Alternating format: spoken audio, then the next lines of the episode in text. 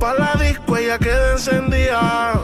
Llega con todas las amigas. Ella baja downtown si te picha out. Mientras rebote, ella dice que esa no. DJ que le pongo una dos. Ella le gusta el reggaetón, ton, ton. Que está suelta y que dejen la presión. Bueno, y después de esa introducción tan, tan, tan perriada, definitivamente este, la invitada de hoy tiene esa energía, ¿verdad? Es Stone Flow.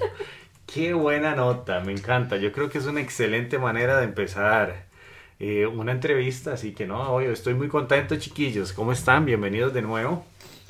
Hoy estamos con Helen de Refleja tu esencia. Qué power, bienvenida. Gracias. ¿Cómo le ha ido, doña Helen? Muy bien, ¿y vos? Muy bien, gracias, gracias, no, bienvenida. Este, otra víctima que estaba deseando tener un guion, ¿verdad? Pero, pues aquí no hay guiones, aquí no hay nada de esa vara. Que me tomó por sorpresa. Totalmente, la agarramos desprevenida y, y- y tenía que generar el contenido de una vez a lo que vinimos. Mira, vieras que creo que la marca tuya tiene una, bueno, tiene algo muy, muy atractivo que me, que me, que me llama mucho la atención para todos los que están escuchando. Helen está en el mundo de la moda y el estilo eh, como asesora de imagen, ¿verdad? También ha Ujú. emprendido otras cosas que ahí nos va a ir contando en el camino. eh, y no, que sea ella quien nos, que, que nos cuente. Más bien, empezar quién es Helen, eh, contanos un poquito de vos y, y después de ya llegamos a, a- a tu marca y lo, bueno, que te hiciste youtuber y tenés un canal ya de hace. ¿qué? más de dos años. Sí, más de dos años. Buenísimo, entonces bueno, y cuéntanos, porfa. Eh, de ahí, bueno, Andrés, bueno, gracias aquí por tomarme desprevenida, ¿verdad? Y, mm, ¿quién es Helen? De, pues, yo soy así súper, como me ven en redes sociales y en persona, es exactamente la misma. Em, siempre inventando cosas que hacer, siempre metida en cuanta cosa pueda para aprender y conocer. Em, y seguir creciendo y compartir. Soy súper social. Entonces tal vez creo que por eso los emprendimientos y las cosas que he hecho tienen mucho que ver con la gente, con ayudar a la gente o tener contacto con grupos de personas y todo eso. Y de ahí empezó a nacer em, el tema de Refleja tu esencia. ¿Qué de refleja tu esencia? Refleja tu esencia es una forma en la que yo quiero dar a conocer que la importancia de vernos bien y usar la ropa adecuada para nosotros no es algo superficial, sino que más allá de eso es un, es un medio por el cual podemos lograr complementar cómo nos sentimos y las cosas que queremos lograr a nivel profesional o a nivel personal. Entonces, más ahora en esta época que estamos en la que la imagen es de súper valorada, ¿verdad? Eh, creo que es el momento más adecuado en el que la imagen que damos esté completamente equilibrada por quienes somos y por cómo nos sentimos. Y que no sea una imagen impuesta por la sociedad o completamente errónea solo por tratar de encajar, porque en algún momento va a ser una imagen que se va a caer, porque no la vamos a poder sostener a través del tiempo. Totalmente de acuerdo. ¿Qué, vamos a ver, ¿cuál fue el mayor reto de empezar a grabar videos? Y quiero que hablemos de eso porque vea, la, la, la- el último podcast que estuve, que estuve conversando con Pri y con Elena, ellas saben de lo que no es sencillo, o sea, para la gente no es fácil y un saludo ahí, shout out girls, este, de, de generar contenido. Y no sé, o sea, más bien cuéntanos la experiencia de qué tan cómodo fue, no sé si fue fácil, no fue cómodo, o sea, háblenos de qué fue empezar un canal de YouTube, mae. Eso sí fue toda una aventura porque uno a veces cree que tiene, no es que cree, tal vez uno sí lo tiene, pero no lo ha explotado del todo. Nunca he tenido tema en hablar en público ni en pararme frente a alguien y no sé, tal vez tener un papel de líder en algún momento, pero lo que fue ponerme frente a la cámara fue otra cosa, o sea, fue como súper más complicado, a pesar de que más bien debería ser más sencillo porque no estaba viendo a nadie, era más extraño porque yo solo veía una cámara, entonces yo era como, ¿y qué hago? ¿Y para dónde veo? ¿Y qué digo? Y sudaba frío y me equivocaba 25 veces y tenía la misma muletilla como, bueno, era una cosa terrible. Entonces, era como que raro, porque sí puedo hablar en público, no puedo hablar frente a la cámara, pero son cosas que uno va desarrollando en, y claramente entre más fui practicando y más lo fui haciendo, más se me fue quitando el, el temor y, y, y, ese sentimiento raro de a quién le estoy hablando. Y empezó a ser como más, como más sencillo de, claro, pasaron no uno, ni dos, ni tres. Creo que no sé si más de 10 videos tal vez en el que ya se podían ver y uno podía decir, ah, mira, qué bien, ya no parece de verdad, como que algo le está dando de la congoja. Y tal vez ya se grababan mucho más rápido y no tenía que repetir tantas veces la misma toma. Eh, pero eso fue súper divertido. Ah, o sea, fue estresante, pero súper divertido al mismo tiempo y los que visitan el canal se van a dar cuenta que si ven los primeros dos videos y ven tal vez los últimos, es como, de ahí, fijo van a ver todo el proceso de, mejora. Inclusive en edición. Claro, bueno, la edición ha, tenido unas variantes ahí bastante grandes. Em, al inicio sí empezó con una edición ahí toda más o menos. Em, después logré que alguien me ayudara y entonces mejoró un poco y después conseguí, y ahí lo fui escalando hasta que ya logré tener una edición bastante bonita. Em, y sí, pero sí es, es como aprender a caminar o no sé, es como aprender, es meterse completamente en un mundo distinto. Pero sí es muy divertido. ¿Qué sientes que hizo salir de la zona de confort en ese aspecto, en generar contenido en video? ¿Qué sientes que hizo eso por Helen la emprendedora? ¿En qué crees que te...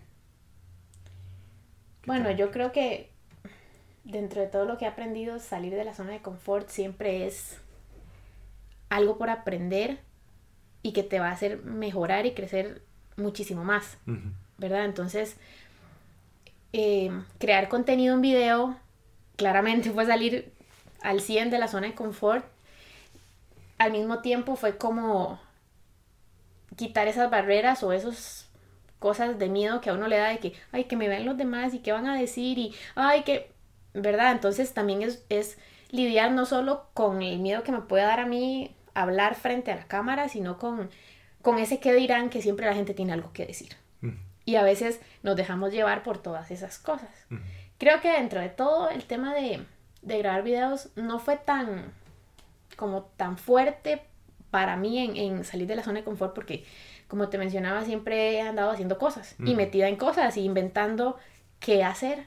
Entonces es como de, démosle una cosa más, démosle una cosa más por hacer y, y, a, ver hasta dónde llega.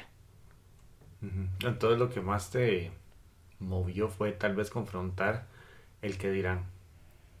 Sí, porque creo que eso es algo que a lo que todos o la gran mayoría en algún momento evitamos hacer cosas o nos privamos de, sí, de realizar lo que queramos hacer porque la gente siempre tiene algo que decir y a veces no estamos preparados para soportar lo que tengan que decir. ¿Cómo has gestionado el hecho de tal vez de algún mal comentario o algo grosero en algún video o en la red ah, social? Ah, eso es todo un tema.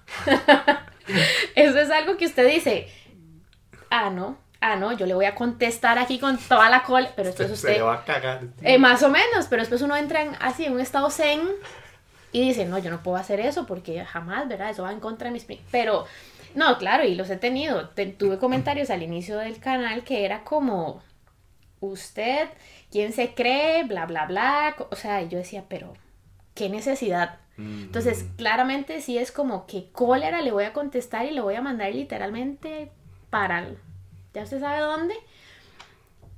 Eh, pero al mismo tiempo ya uno se da cuenta que yo digo, y la verdad es que esta persona, ¿qué hago yo peleando con ella? Pierdo más yo de lo que eh, peleando, o sea, dándome como el tiempo para pelear con ella de lo que realmente ella me está haciendo a mí.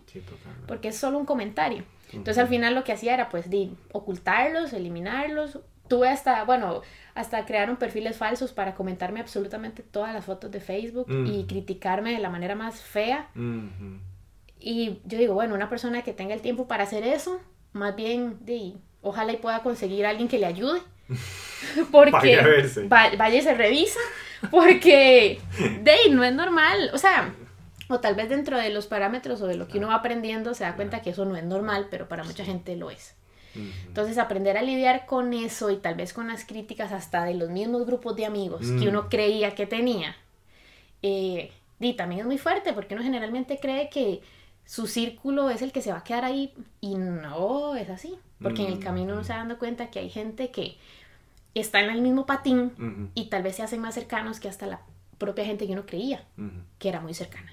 Y eso también afecta. Y por esa razón creo que hay muchísima gente que por no desligarse o no pasar por ese proceso, prefieren mejor no hacer nada o no decir nada. Qué buen tópico ese, ¿verdad? De cómo definitivamente eh, a veces los grupos de amigos, eh, bueno, van, rotando y en el camino se van moviendo personas, ¿verdad? Y, y, a veces no es sencillo gestionarlo. Yo no sé si en algo... Ah, bueno, sí, hubo un podcast que yo, que yo hablé y toqué ese tema.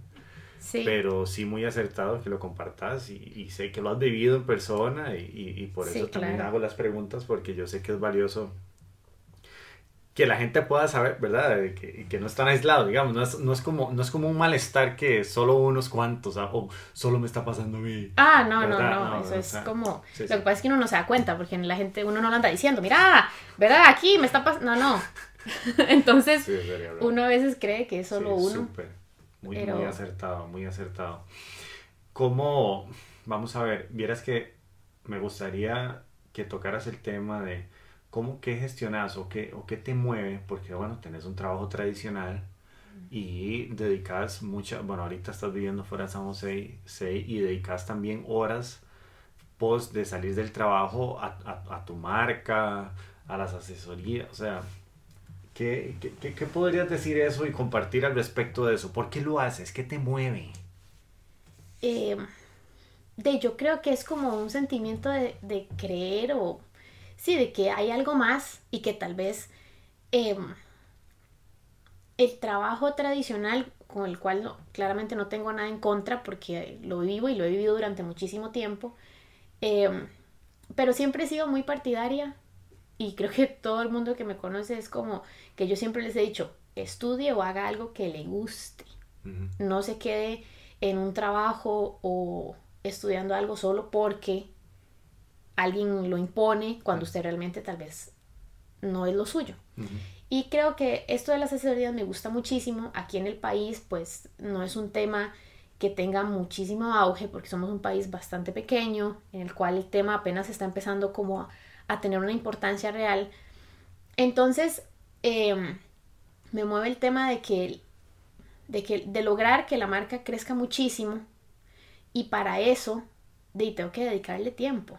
Y claramente para seguir con mi vida necesito dinero con el cual que todos necesitamos, entonces mantener mi trabajo tradicional no significa que no, no pueda o no deba empezar a gestionar mi marca, ¿verdad? Em, y eso, con eso he recibido muchísimos comentarios porque es por que es como porque no se queda quedita, eh, no está cansada, o sea, siempre pasa haciendo algo, es que su agenda y yo, di, pero yo estoy bien, o sea, me hace bien estar haciendo eso, siento como que eh, no es solo el trabajo, porque aparte muchas veces tal vez el trabajo, pese a que tal vez puede que sí nos guste o no tanto, pero creo que ahora buscamos un poco más de satisfacción en todos los niveles, ¿verdad? Personal, financiero, de libertad. Y si la creación de esa marca y trabajar un poquito más ahora me puede llevar a eso, es como, ¿y por qué no lo voy a hacer? Claro. No, no, buenísimo, buenísimo. Sí, sí, es, creo que es valioso y poca, a veces poca gente la entiende, o por qué se hace tanto un esfuerzo y ve a alguien que, la, que realmente le mete ganas y, y, hace lo que sea necesario por dar el salto, ¿verdad? Yo creo que, bueno, viene una nueva generación que, que, que está obsesionada con eso de, de, de estaba conversando un día estos con, con mi amigo Juan que por cierto nos va a generar un gran podcast de un topic muy bueno de cómo él le ha servido la visualización, así que coming soon. Pero le estaba dando un dato porque él es un emprendedor que, que está trabajando en fintech. Bueno, ahí van a saber más, pero de cómo viene esta nueva generación que como el setenta y tanto por ciento quieren tener su propio negocio, desean emprender, ¿verdad? Entonces vienen con un nuevo chip, ¿verdad? Entonces me imagino que muchos de, de tus círculos cercanos te genera esa resistencia de como, ay, sí, quédate quedita aquí allá, pero no, pucha, qué bueno tener ese drive y esa hambre por seguir queriendo crecer y expandirse, ¿verdad? Sé que eso te mueve bastante. Sí, claro, porque influye mucho, como lo, lo hablábamos ahorita, de nuestro alrededor y generacionalmente. em, de ahí todos nuestros círculos, porque somos de la misma edad, de, tiene, ten- tienen un pensamiento, ya vemos quiénes, tal vez estamos tirando un poco a la generación más adelante y por eso eh, la generación más atrás está como, ¿qué está haciendo? ¿O para qué está haciendo? Eh, igual creo que eso también ha ido cambiando y uno va como generando que eso deje de pasar, porque la- ya tal vez de tanta insistencia, entonces el grupo cercano dice, de ahí no, ya no tengo nada que hacer, ¿verdad? Exacto, Déjela. Exacto. exacto. Entonces sí es como muy... ¿Sabes qué me curioso. parecería bonito? ¿Qué, qué, es- qué, ha- qué ve uno en una asesoría de imagen? Ah, sí, eso es muy importante. Y eso es muy bonito. Y creo que hay algo importante de ver en una asesoría de imagen que no es solo, como te decía al inicio, que a veces creen que es algo muy superficial, cuando realmente, o de la manera en la que yo lo quiero, lo proyecto y lo trabajo con mis clientes, no es como cómprese todas las marcas y gastes esta cantidad de dinero porque para verse bien, porque siempre ha existido e- ese pensamiento erróneo de que usted para verse bien o para verse de cierta forma necesita tener cierta cantidad de dinero para invertir en eso.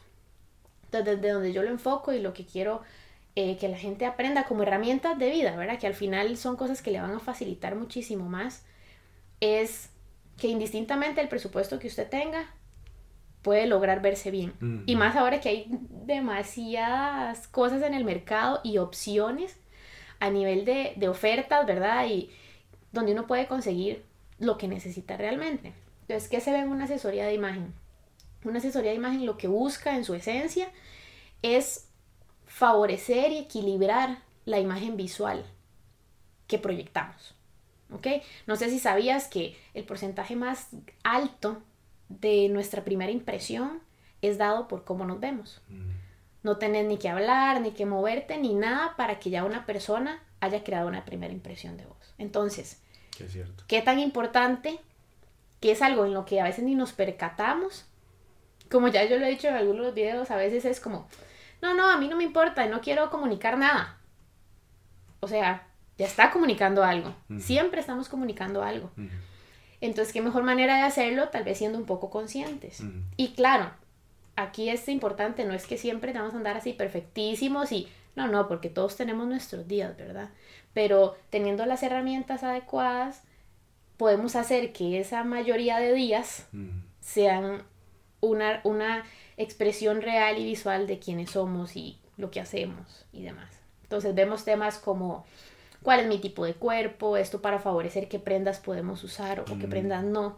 Siempre esto es una recomendación, ¿verdad? Yo te recomiendo, mira Andrés, usa este tipo de camisa, pero usted me dice, no, es que a mí no me gusta, yo quiero usar este otro. Y ok, entonces mi recomendación es esta, vos usas la que vos quieras, porque Sí. al final es lo que te haga sentir bien. Mm. Nada más que ya tener la herramienta para poder discernir Sí, ¿Cuál? sí, eso se me va a ver mejor por, por mi tipo de cuerpo, tono de correcto. piel y toda esa vara. correcto. Entonces, vemos como las prendas por tipo de cuerpo, la colorimetría, eh, accesorios, complementos, estilo, es muy importante el estilo que tenemos. Mm.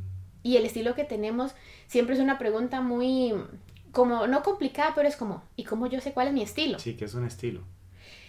Eso es algo muy personal. Mm. Por ejemplo, ahorita existen millones de estilos, como puede ser que usted quiera hacer punk o que quiera hacer de la época de los 70s o que quiera hacer estilo minimalista. Existen un millón de estilos. Pero siempre hay uno que va con nuestra personalidad. No sé si tal vez es un ejemplo y es algo como que todos hemos escuchado. Cuando usted ve a alguien, yo le digo a usted, Andrés, ¿Cómo es una persona que estudia archivística? Y así con antiguillos, todo nerdillo. Ah, Ok, entonces, eh, y no está mal, porque ya, digamos, muchas cosas a nivel profesional y de lo que nos gusta hacer Ajá, y tiene mucho que ver con nuestro estilo, claro. ¿verdad? Porque si no, no tendría una congruencia real. Entonces, ma- mi estilo es algo muy personal, es como una introspección de decir, ok, yo tal vez soy muy extrovertida, ajá, me gustan los colores, eh, me gusta vestir con tacones, me gusta, entonces, ¿quién soy? ¿Qué me gusta? Y ahí voy a ir descifrando cuál es mi estilo. Bueno, pero qué rico también romper esas etiquetas de que si, ok, por ejemplo, si sos, eh, estás en el mundo del fitness o algo y siempre andar en pantaloneta y camiseta. Ah, no, eso es, eso es uno de los pluses, digamos, que podemos romper con las asesorías. Claro. Que realmente estés dispuesto a decir, no, no, yo porque estudio archivística, porque van a pensar que soy, no, no, si yo quiero verme más bien súper diferente, digo, ok, bienvenido, Dale. démosle, Claro. ¿verdad? Porque muy, muy allá es como, ¿por qué tienen que verme como así, todo ahí, pelillo amarradillo, sin maquillaje, ahí, una blusilla? Si más bien quiero verme distinta porque así me siento, solo que me gusta de ahí ordenar archivos y completamente respetable. Entonces, toda la asesoría, aparte de que, es- por eso te decía que no es algo como tan superficial como muchas veces la gente cree. Porque podemos descubrir cosas hasta de nosotros mismos que decimos, de, es que sí, yo tal vez nunca me puse esto porque pensaba que, que no debía usarlo, que Por no podía usarlo por inseguridad o porque la sociedad o mis compañeros o Sí, sí, sí, whatever. lo que sea. Entonces al final podemos descubrir que puedo usar N cantidad de cosas y verme diferente siendo siempre yo, Ujú. que es lo más importante. Eso es, eso, esa es el, la base de tu marca. Esa es la base de la marca. refleja tu esencia. Maravilloso, maravilloso. No, definitivamente creo que, creo que es un tema muy, a mí en lo personal me llama mucho la atención, porque bueno, a mí sí me gusta el tema de la ropa y todo eso, pero sí que importante poder eh, usarlo como una herramienta, siento yo que, que te empodera, Claro. que te hace reflejar, que, que inclusive en el día a día te puede apoyar a tener un día con mayor confianza y energía y tal vez si vas te sentís como, como, como andas vestido y vas a una reunión o algo importante o a cerrar un negocio o, o, o hacer una nueva sociedad o un evento de networking que te sentás con esta virtud y vivireza a ese Correcto. nivel, ¿verdad? Y que ya sabes que para esa reunión puedes usar tal color que te va a favorecer muchísimo más y no usar otra cosa que... Entonces, O un date también. o- eh, claro, para cosas personales es de ahí. Pues, Imagínese, ah, ya usted dice, "Di, yo quiero una segunda cita, entonces de voy a ponerme esto, ¿verdad? Entonces,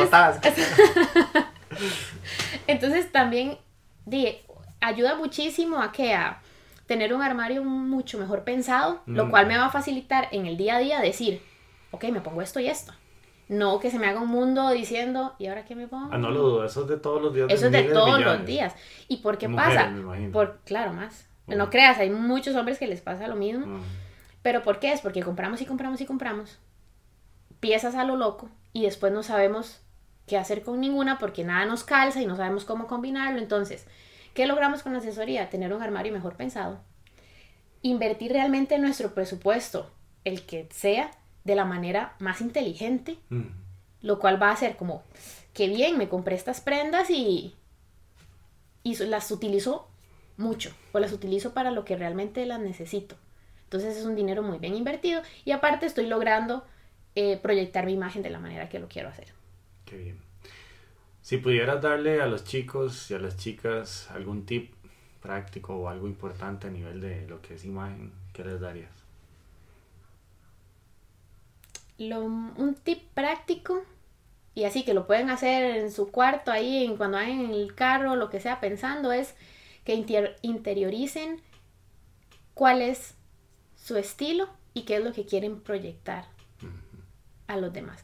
Y algo muy importante en eso, no, no pensándolo en para lo que la gente vaya a decir de mí, sino en lo que yo quiero proyectar de manera de- para lograr mis objetivos, ¿ok? No pensando en el, uy, si es que para que aquellas me vean súper, so- o para que aquel me... No, no, Ay, no, Ya perdimos la esencia. porque ya perdimos la esencia, sino pensándolo desde, ok, ¿qué es lo que yo quiero lograr? ¿Cuál es mi estilo? ¿Cuál es mi personalidad? ¿Cómo quiero proyectarme para mis logros, indis- indistintamente de lo que diga el, resto de la gente? No sé, si- es- a veces No, no, es un poco Totalmente, no te lo entiendo. profundo, ¿verdad? Pero sí es importante no pensar en el externo, sino pensar en nosotros para lograr.